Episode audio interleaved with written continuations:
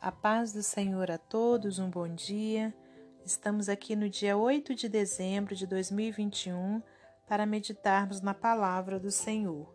Eu te convido a abrir na carta de Paulo aos Colossenses, capítulo 1, versículos 19 ao 29.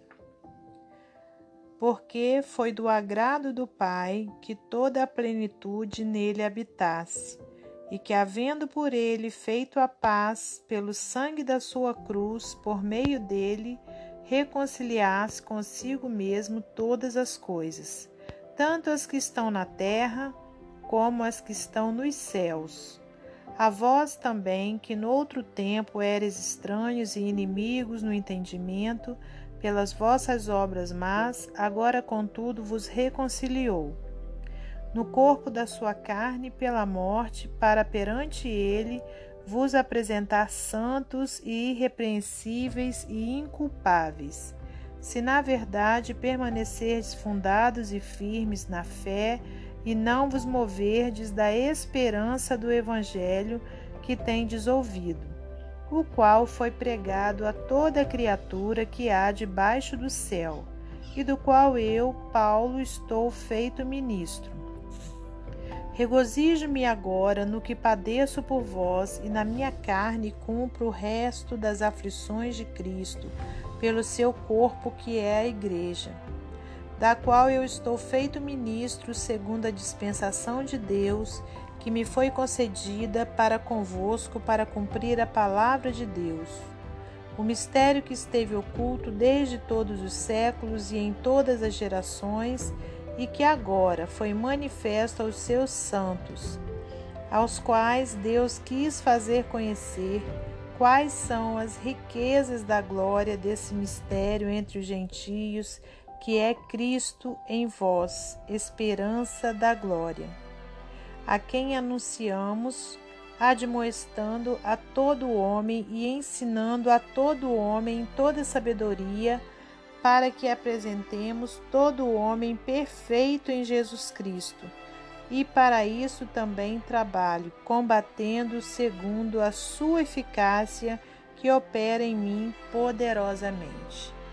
Senhor Deus e Pai, nós te agradecemos por mais essa oportunidade que o Senhor nos dá de estarmos aqui com saúde, Pai, para podermos ouvir a Sua voz, ouvir a Sua palavra.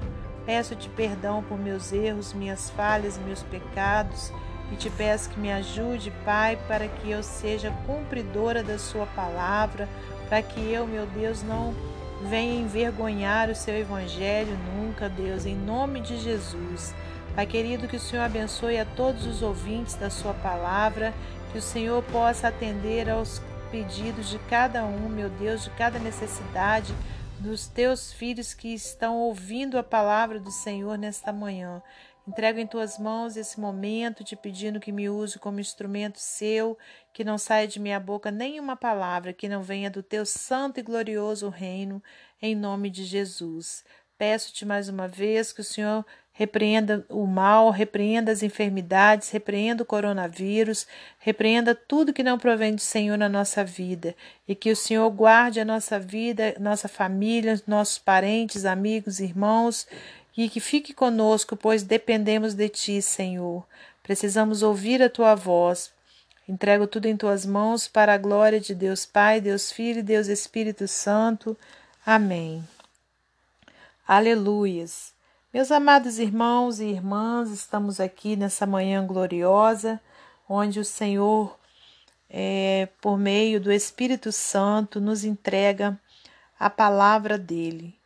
Que nessa hora nós possamos ter o nosso coração aberto, o nosso pensamento voltado para Deus, aleluias, para que a gente possa compreender o que Ele quer falar conosco neste momento, amém?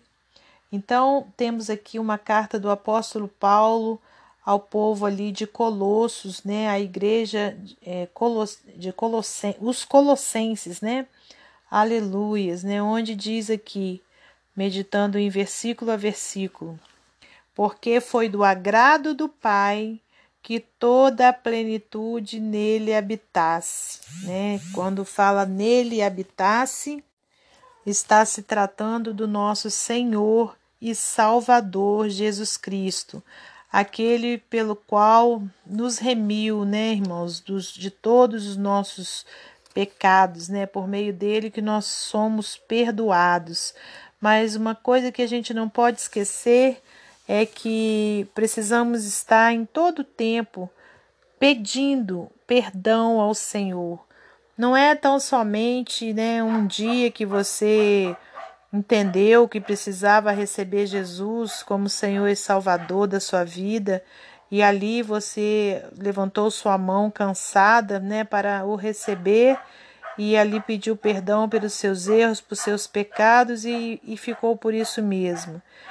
Não, nós precisamos estar todo dia renovando esse pedido de perdão, né? Porque todos os dias, infelizmente, a gente peca, seja por pensamento, seja por ação, atitude, mas de alguma forma, né, a gente está transgredindo a lei do Senhor, e isso é o pecado, né? Então a gente não pode se esquecer disso que foi do agrado do Pai que toda a plenitude nele habitasse, e que, havendo por ele feito a paz, pelo sangue da sua cruz, por meio dele, reconciliasse consigo mesmo todas as coisas, tanto as que estão na terra como as que estão nos céus.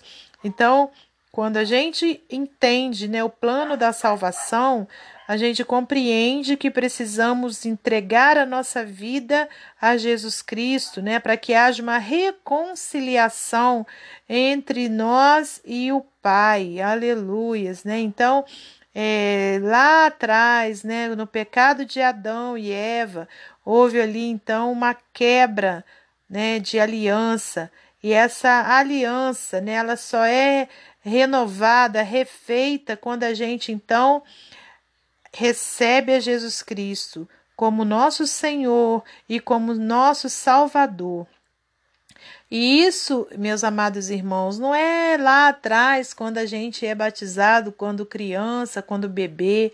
Não, porque um bebê ou uma criança, eles não têm como compreender né, o que está sendo explicado, o plano da salvação. Então, uma criança, ela deve ser assim como Jesus foi, né, quando criança apresentado no templo, né, é, ali pedindo que, né, consagrando ele, né, a Deus. Então as crianças, os bebezinhos, né, eles precisam que serem apresentados a Deus numa igreja, né, ali, olha, declarando seus pais, né, é, é, declarando que o estão consagrando ao Senhor. Só que essa criança, ela só vai compreender o plano da salvação, ela só vai ter como se arrepender dos seus erros, dos seus pecados, quando ela o que tiver consciência já formada, né? Quando ela já entender, quando ela já tiver compreensão.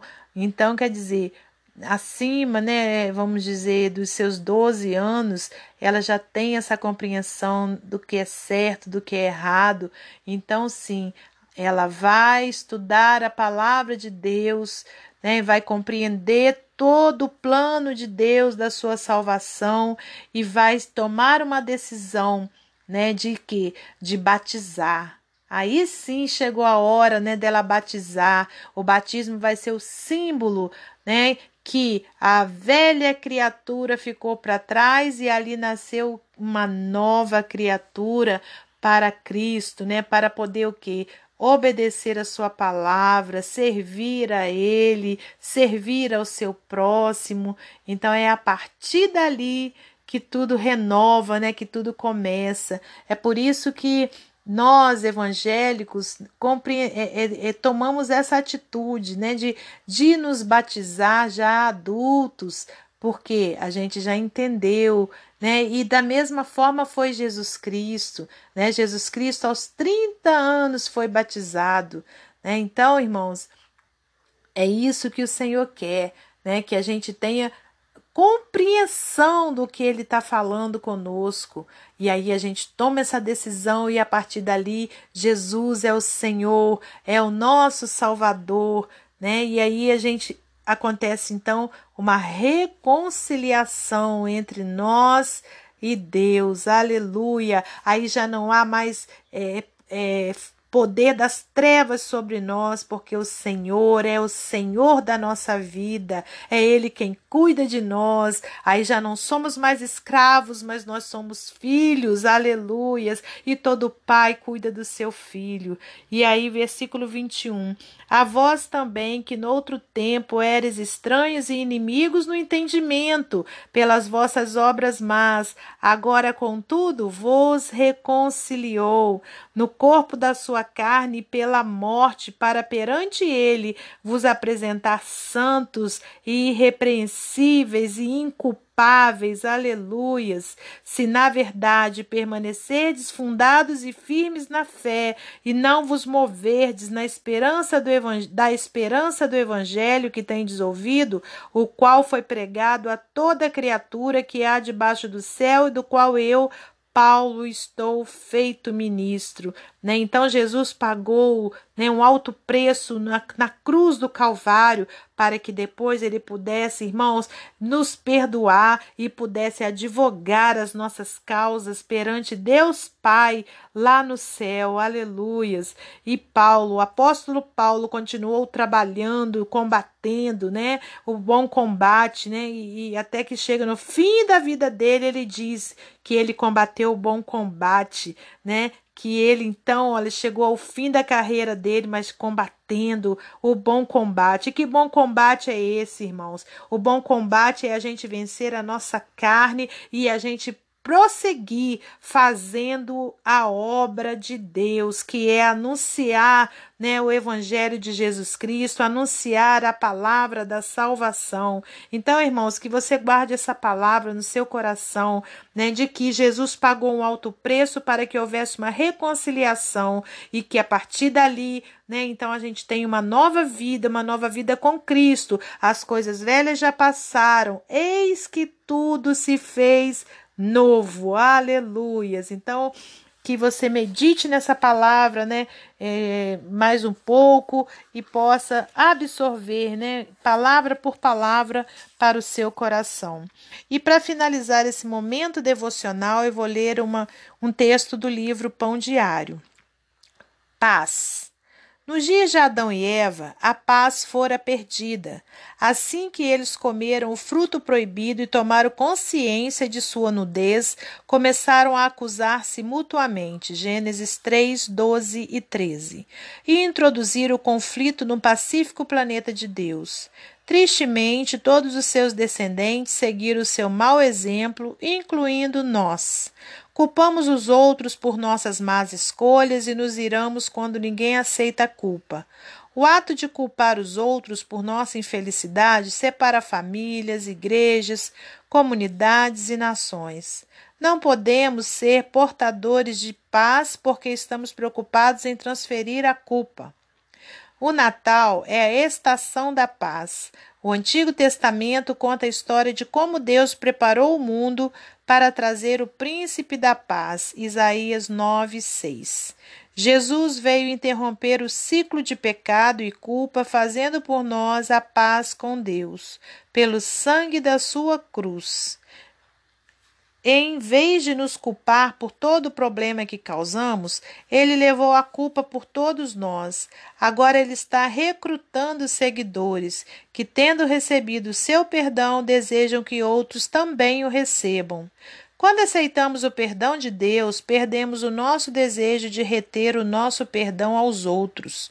E quando vivemos em paz com Deus, ansiamos fazer a paz com os outros. Podemos dar e receber o presente da paz neste Natal. Jesus tomou nosso lugar para dar-nos a sua paz. Amém?